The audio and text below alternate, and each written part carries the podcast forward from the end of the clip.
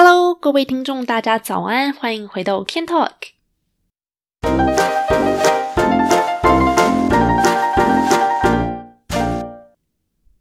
今天呢，呃，相较于之前跟大家分享，就是我在加拿大生活呢，今天比较想要来做一点比较不一样的。那讲到加拿大的名产之一呢，除了吃的什么鲑鱼啦、枫糖浆啦之类的以外呢，很多人来这里都喜欢买一种。那种捕梦网嘛，那这种捕梦网呢，是加拿大当地原住民的文化之一。其实应该北美都有啦，然后现在好像台湾在网络上也有一阵子好像蛮红的，常看到那种什么 DIY 手工制品就可以自己做捕梦网之类的。那其实这个在以前呢，是原住民用来驱赶噩梦的一种物品啦。后来因为好看，然后又蛮有特色的吧，所以它就渐渐的就变成加拿大一种特产之一。那其实你如果纵观加拿大的历史来看的话，其实比起很多世界上的很多其他国家来讲，加拿大算是一个还蛮年轻的国家。它前几年才刚满一百五十岁而已，所以就是一个历史不是说非常非常悠久的地方啦。那在英国人跟法国人之类欧洲各国抵达加拿大之前呢，在这边生活的就是各式各样的原住民民族嘛。但是呢，我觉得相对于台湾基本教育，对于原住民文化算是有一定程度以上的了解。就是不是还有什么九族文化村啦？不然的话，就是在社会课本上面，就我以前国中的时候，我还记得在社会课本上面会看到说。达悟族啦、阿美族啦、泰雅族啦之类的，就是基本上对于他们的那种呃有名的文化，还是有一些比较粗浅，或者说至少有一定程度以上的了解嘛。但是呢，在加拿大本土这边，其实好像有很多人。尤其是移民啦，呃，对于这片土地的原住民却知之甚少吧。所以今天想要来跟大家分享一下这边的原住民文化以及历史。呃，虽然说听起来好像会是一个 就是很漏漏等的那种历史讲解的部分，但其实我觉得这个其实跟今日的加拿大有一定程度上非常非常大的关系。是为什么呢？是因为其实这一段嗯，欧洲人压迫。原住民的历史是非常非常新的，就也就是说，它其实。是不久之前的事情。那这件事情，呃，跟原住民之间的冲突，还有就是说一些土地上的分配啊，或者说一些司法上面的不公之类，原住民的不满，这些其实都是现今加拿大社会里面存在的一个很大的问题跟冲突啦。那有很多很多的呃政策跟政治人物啊，还有相关的一些活动跟抗争，都跟这一部分有关。所以，如果你想要来加拿大住的的话，嗯，可能这一部分呢，如果有有所了解的话，我觉得会比较好一点。那希望也能够帮助大家从另外一个角度来了解加拿大这个国家。在现有的法律当中呢，被加拿大政府承认的原住民族群呢有三个。那这三个分别是第一民族因纽特人以及梅地人。那首先，第一民族是什么呢？就是英文所说的 First Nation，那这个 First Nation 其实并不是一个特定的民族而已，它是数个加拿大境内民族的通称，所以法定上来讲呢，就跟印第安人同一个意思啦。基本上指的就是现今加拿大境内北美洲原住民还有他的子孙，但是这其中并不包括因纽特人跟梅地人。那印第安人这个大家应该比较熟悉，就是以前呃，如果要讲到北美的原住民的话，大家第一印象就是哦，印第安酋长或者说印第安人怎样怎样。但是其实虽然说他在国会里面是合法的，但是他在社会上的用法，其实普遍来讲，感觉上大家好像都觉得有点点冒犯啦。因为印第安人之所以是歧视语言呢，是因为这个名字最一开始是。哥伦布强加给他们的那哥伦布在原住民的眼中，虽然说可能对于欧洲很多人来讲他是那种发现北美，但是对原住民来讲，他其实是侵略北美嘛。那那他一开始到达北美洲的时候，他以为他来到了印度，所以呢，他就使用了 India 这个名字。那因为哥伦布带来了就是战争啊，还有歧视，然后在那之后数以万计，就是成千上万的原住民就因为。嗯，欧洲人来侵略的关系，他们就死亡或者灭亡了嘛。所以这个北美的原住民就非常非常反感这个名字。那讲完第一民族之后，第二个就是因纽特人。那因纽特人呢，属于爱斯基摩人的一支，不过他们并不喜欢自称为说是爱斯基摩人，因为虽然说爱斯基摩人，我觉得可能。因为在了解这之前，其实我跟很可能大家都一样吧，就觉得说爱斯基摩人就是住在北极啊那种有没有？就是那种冰块上面，然后有建立的那种冰屋，然后还会冰钓，就是可能跟什么海豹啊之类的为伍，然后常吃海豹那种 那种在极地里面生活的爱斯基摩人是一样的。但虽然说大家可能觉得。生活在极圈里面的原住民全部都是爱斯基摩人，那某种程度来说，可能也不是算说非常非常错误啦。但是这个爱斯基摩人呢，在对于因纽特人来说，其实也算是一个不是很尊重的称呼。这是因为在当地呢，呃，北美其他印第安人对他们称呼爱斯基摩人，其实是把他们叫做于说是吃生肉的人，所以这个一。名字里面带有一点点贬义。那因为在北极地区嘛，那人没有什么蔬菜水果啊，也没有农作物，所以他们只能够通过生的动物内脏来获取一些维他命或者是维生素。所以吃生肉是他们一种自古流传下来的求生智慧。所以他们就想要自称为说是因纽特人，而不是说使用这个带有贬义的爱斯基摩人。那这个因纽特人呢，在他们因纽特语的。当中的意思呢，就是人而已，所以外界可能也因为这样子，为了要尊重他们，所以就开始逐渐改口，然后以这个名字来称呼他们，来尊重他们的文化精神这样子。那因纽特人呢，他其实我不知道你们有没有看过那种加拿大原住民或是北美原住民的照片，因为有时候我看到加拿大原住民啊，我觉得他们其实跟亚洲人长得有一点像，诶就是如果他们没有讲出来说他们是原住民的话，我其实有一点猜不出来他们是哪里人。我第一个想法可能还会说是哦，说不定是东南亚哪里哪一个国家，或者说那种呃太平洋上面的那一个小岛上的人这样子。但是其实呢，这是因为北美原住民可能他们的祖先就真的是先祖，很久很久很久以前，真的就是从东亚蒙古那个地方。跋涉而来的。以前阿拉斯加跟那个俄罗斯的最东边那边其实是连起来的嘛。那是因为后来地质产生的一些变化之后，他们这两块大陆才被分开来。那在那以前呢，他们是连起来的状态，所以呢，有一支东亚蒙古人种呢，就是借由这个所谓，我记得这个海海峡叫做白令海峡啦。那因为他们就就从这个地方，然后跋涉来美洲大陆。然后发现北美洲，然后发展发展之后呢，就变成了美洲原住民这样子。那最后一支呢，就是梅蒂斯人。那梅蒂斯其实并不算是纯种的原住民啦，但是他们跟其他加拿大人有一点身份上的不同，是因为他们是欧洲人，主要是法国人跟原住民所生下来的混血儿。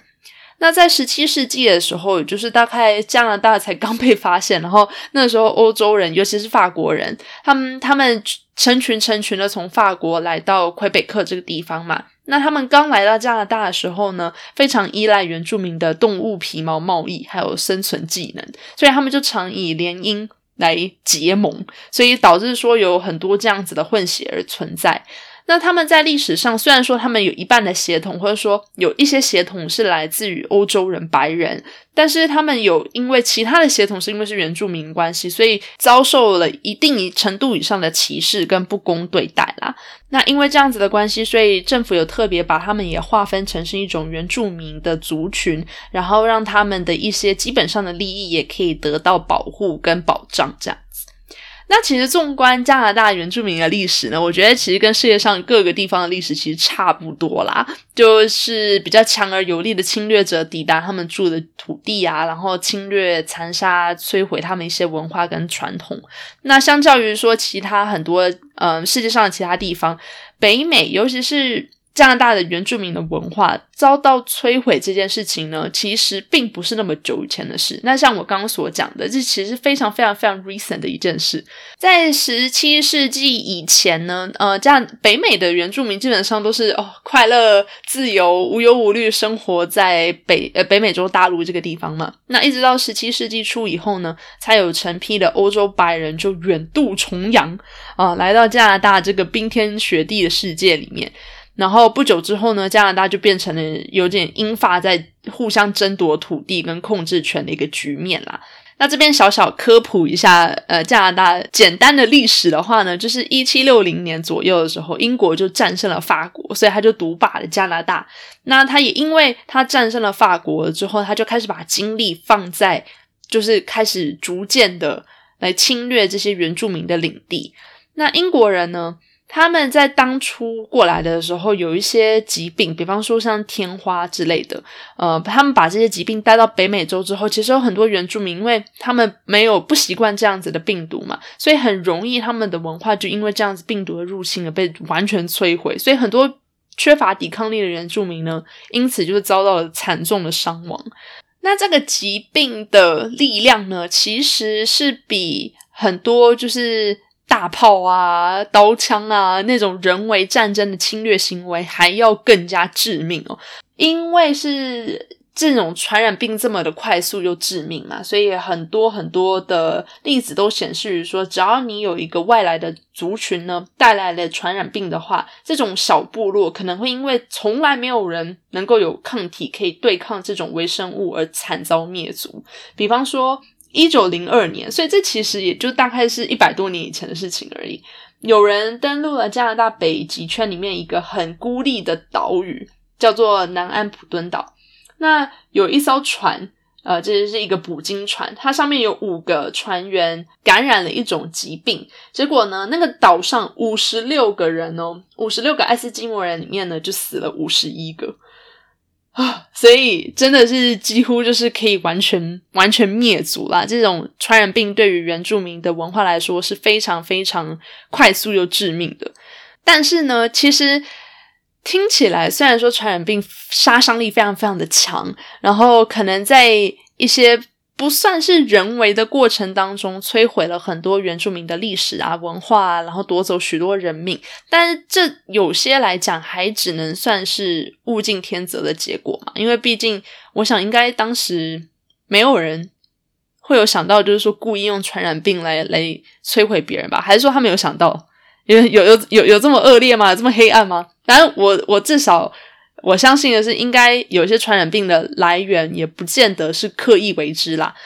但是，就算这些传染病的结果是物竞天择好了，但是向来以人道精神、还有尊重啊、友善啊、包容啊为名的加拿大，它其实在历史上刻意做过毁灭原住民文化的事情，那就是发生在一八七六年的文化清洗。这个文化清洗哦，我想可能如果你问很多移民，尤其是就是长大之后才移民过来加拿大的人的话，十有八九应该是不知道有这件事情。因为说实话，我也是到非常非常很最近的时候，我才知道哦，原来以前发生过这种事情。那更不用说他们其实，在国高中的课本里面，其实也没有特意的提到这件事，所以很多人其实都不知道，其实加拿大以前曾经做过这样子惨绝人寰的事情。那这个文化清洗是怎么回事？是在一八七六年的的时候，加拿大政府有第一任总理嘛，他的名字叫做 John MacDonald 哦，听起来好像麦当劳叔叔。反正这个 John MacDonald 呢，他在在他的带领之下，就通过了这个所谓的 The Indian Act。那这个 The Indian Act 呢，就是决定要同化原住民文化为加拿大文化。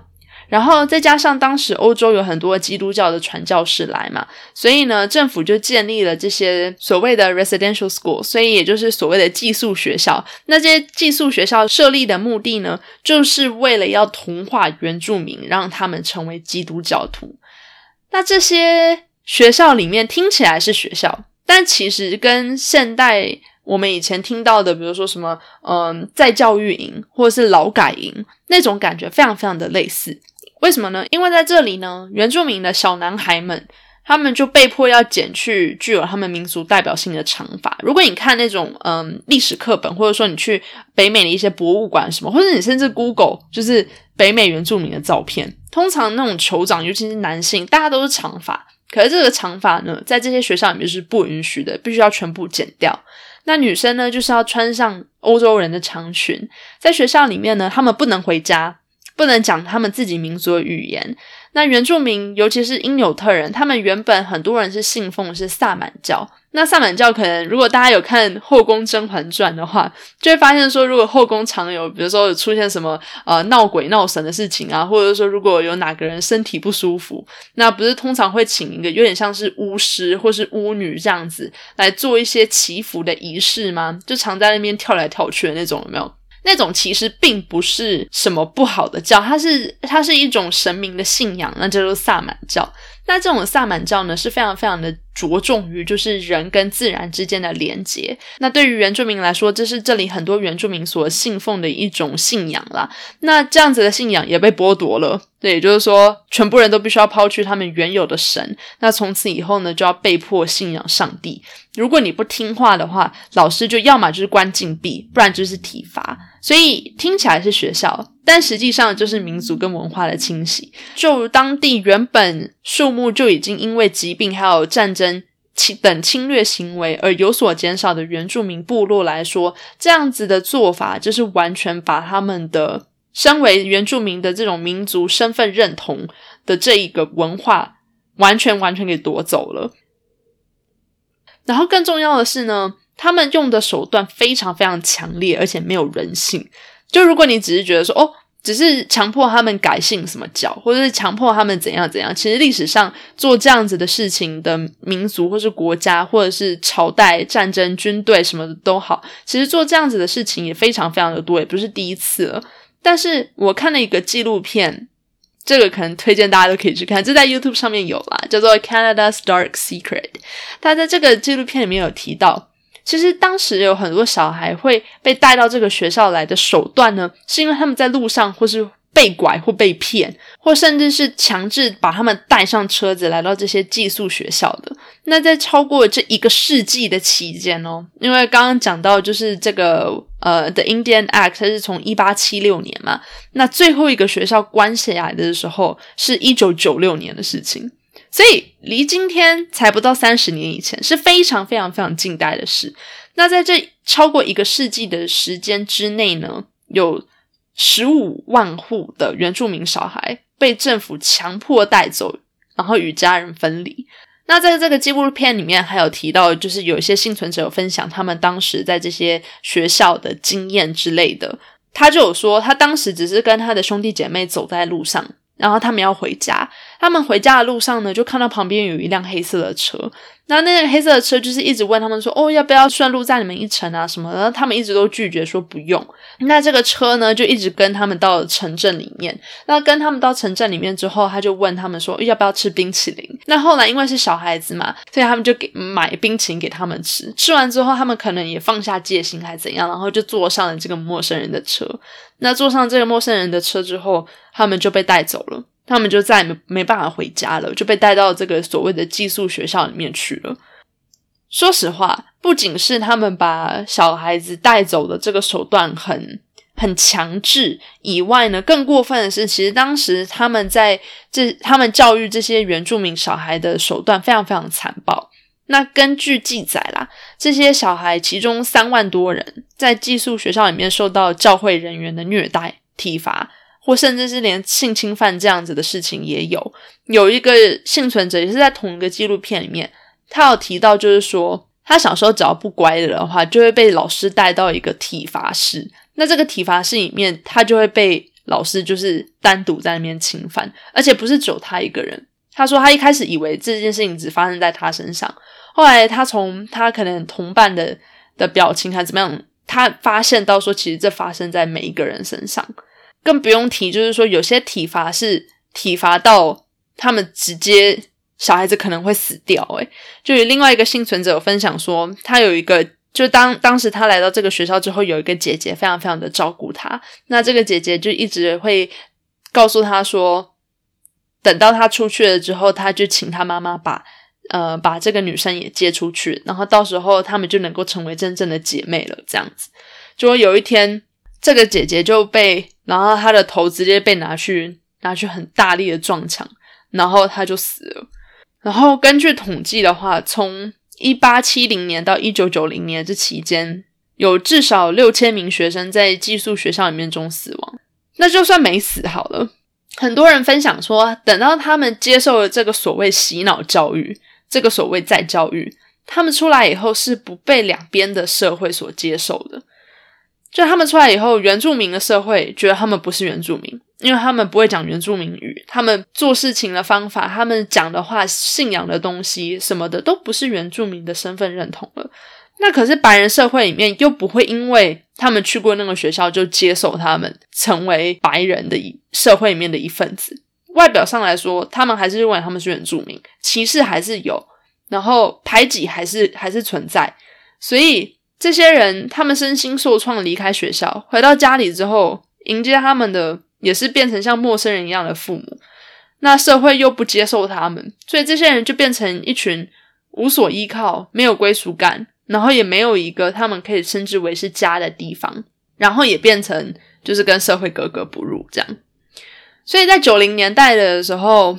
在才有了第一次的第一民族大会跟因纽特人的组织。在这些人的支持之下呢，寄宿学校的八万名幸存者就把联邦政府跟教会给告上法庭。那这是加拿大历史上最大的一起集体诉讼案。这个官司哦打了十年，最后双方是庭外解决啦。那他们达成了所谓的这个原住民寄宿学校和解协议。那根据这个协议呢，政府同意向幸存者支付总额达十九亿加元的财政赔偿。然后，并且成立了这个所谓的加拿大真相与和解委员会。那根据这个协议呢，二零零八年的时候，加拿大总理有代表加拿大政府在议会上有向这些原住民寄宿学校的学生跟他们的家庭进行了正式的道歉。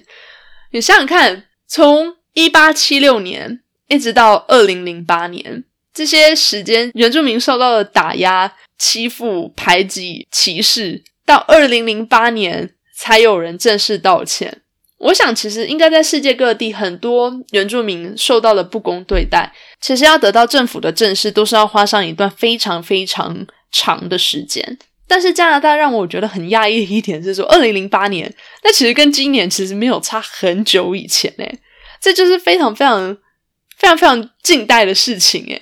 但是我一直到加拿大这么久以来，我一直都以为。他们至少，他们国际上的形象一直都是非常的包容友善。然后，对于他们对原原住民做的事情，我基本上如果不是我自主去调查，或者说去阅读这方面有关的资料跟书籍的话，是很难知道这样子的事情的。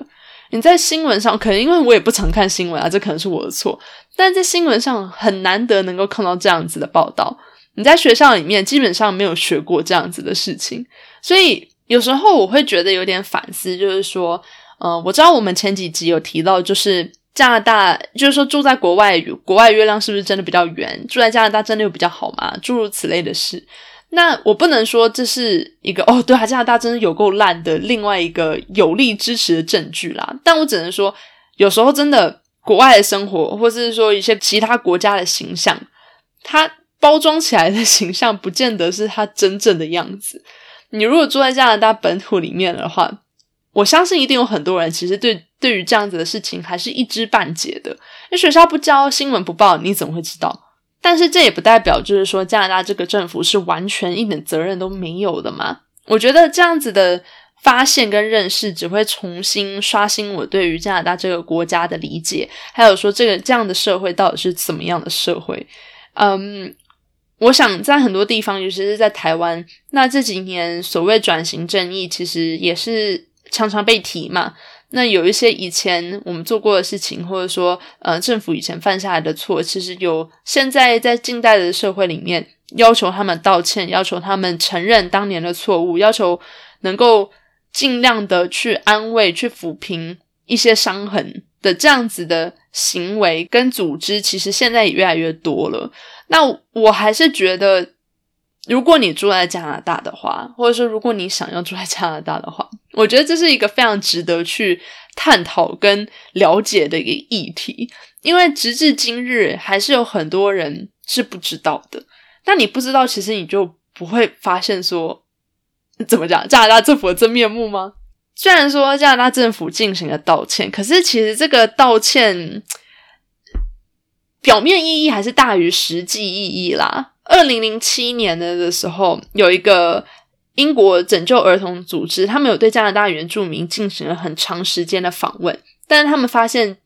原住民的现况真的是非常非常令人沮丧。为什么？因为他们缺乏经济来源，缺乏生活希望。政府划留给他们的保留地，美其名是保留地，没错，但里面设施残破，然后住房又简陋，然后原住民的这个群体呢，充斥了很多吸毒啊、酗酒还有暴力。那在原住民里面呢，自杀率就高达零点一三趴，这个全国平均水平哦，也只有零点零一七趴，所以它高出了将近十倍耶。那现在有很多原住民的群族社会，其实是一种半封闭、几乎是与世隔绝的一些社区跟地地区啦。那有很多人没有投资者，没有就业机会，大家看不到前途跟希望啊，那心情也就很沉重。那很多年轻人就不得不离乡背井去外地寻找机会。那这些人去了之后，基本上就很少回来了。那另外一些不敢、不愿，或者是说他们找不到机会的年轻人。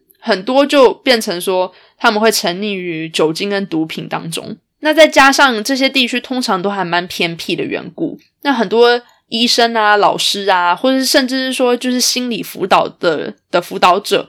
更是少了，所以其实有很多地方，尤其是原住民常聚集的地方，它的自杀率真的是高出。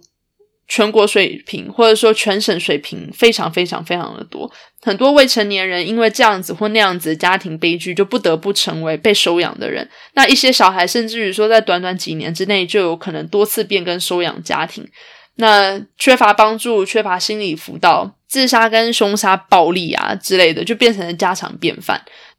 以前呢，我在还在台湾住的时候，我家住在汐止那边嘛。虽然说我以前念书的时候是在台北，但是那是因为我寄住在我阿姨家的缘故。那我父母其实是住在新北市，现在已经叫新北市了，新北市的汐止那里。那汐止呢，不知道大家知不知道，它其实有一个地方算是治安不怎么好的地方，所以我爸妈可能就嗯会比较担心于说，如果我晚上一个人出去还是怎么样。后来我问我爸说：“为什么我们这边有些地方治安不是太好？”然后我爸当时就说：“哦，可能因为这边原住民比较多吧。”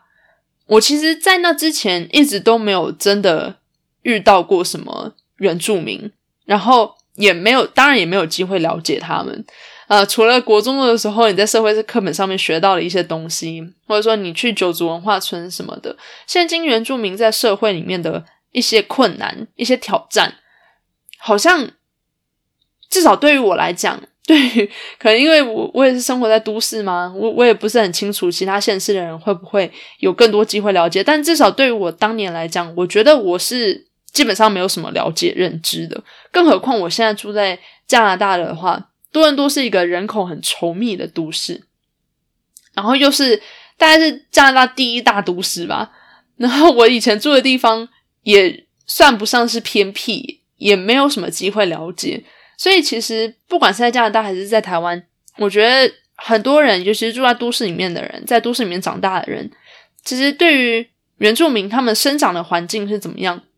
没有办法设身处地的去想象那个环境、那个那个压力，然后还有一些挑战，对于他们的挑战，我觉得这种所谓的这种嗯，可能负面循环吗？就是说，因为你没有父母正确引导嘛，那你在学校里面如果有一些身体暴力或者精神暴力长大了的话，要能够从那个环境里面，尤其是我们刚刚又有讲到，就是说加拿大原住民又基本上是住在比较偏僻或者是比较封闭的一些社区里面的的话，你要能够在成年之后脱离这样子的环境，或甚至是说呼吁大家一起改变这样子的环境、这样子的文化、这样子的氛围，其实是有很大的难度的。然后，就算现在加拿大政府啊说了很多冠冕堂皇的话，说我们要做这个、这个、这个 X、Y、Z，然后来帮助原住民怎样怎样的的话，其实实际上真的要去改变这个现况，还是有些困难的嘛。像比方说，在二零一六年的时候，我们现在的那个土豆杜鲁多，他有成立一个全国和解委员会。那这个全国和解委委员会呢，就是有提出四十五项的行动呼吁。并且启动了针对失踪啊、被谋杀的一些原住民妇女女童案的调查工作，然后还承诺说要要捐款一千万加币来建筑一个就是志在于说监督真相和解委员会建议落实情况的一个网站。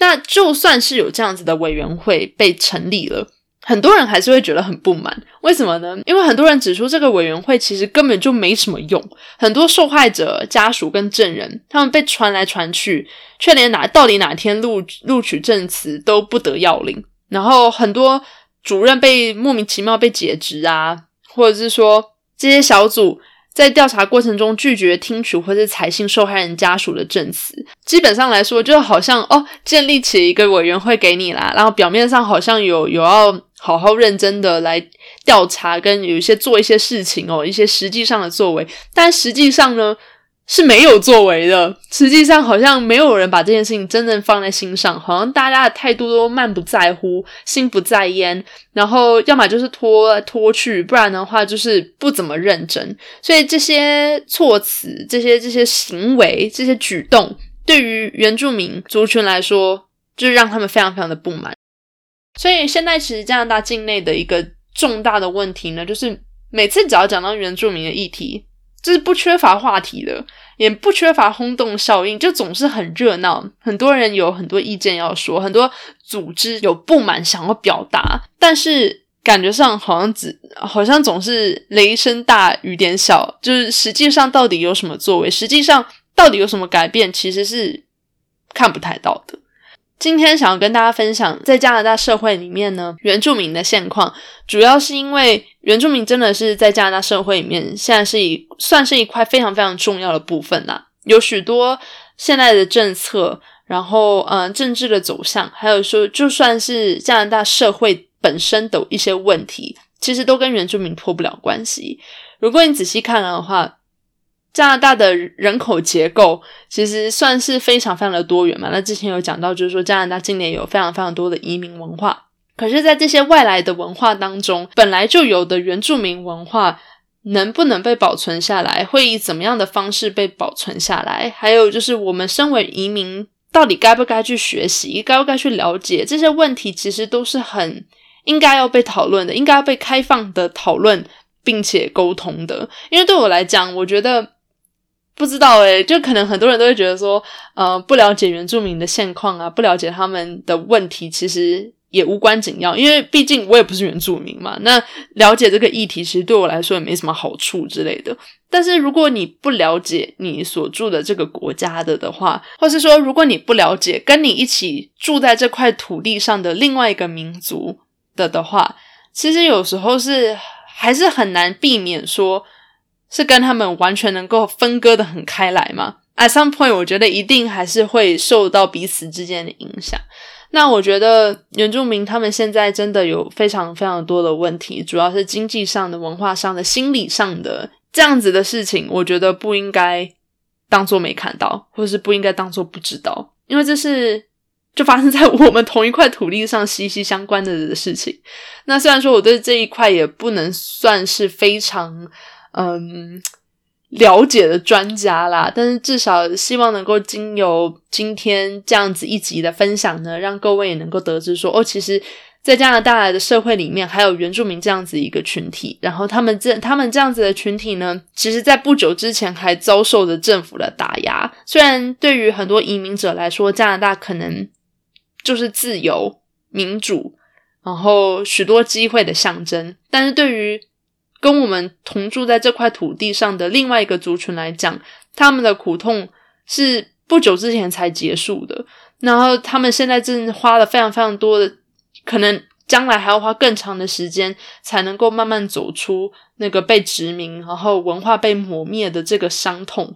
然后才能够慢慢振作起来。那同样都身为加拿大人，我觉得不应该当做没看到，或者说不应该以不知道为由。去忽略呃另外一个族群的的需要跟跟需求，所以讲了这么多，就是希望这一集的内容对各位听众来说也是有益的啦。那如果呢，你对加拿大的一些原住民，或者说加拿大社会上有什么其他的疑问的的话呢，也欢迎多分享给我，让我知道啊，因为。像我刚刚说的嘛，我也不是专家，所以在这方面我可能也需要多做一些研究跟学习啦。那总而言之，如果这一集的内容对于各位听众有所帮助的话呢，那就是太好了。那这一集的分享呢，差不多就到这边为止。谢谢各位听众的收听，我们就下一集再见喽，拜拜。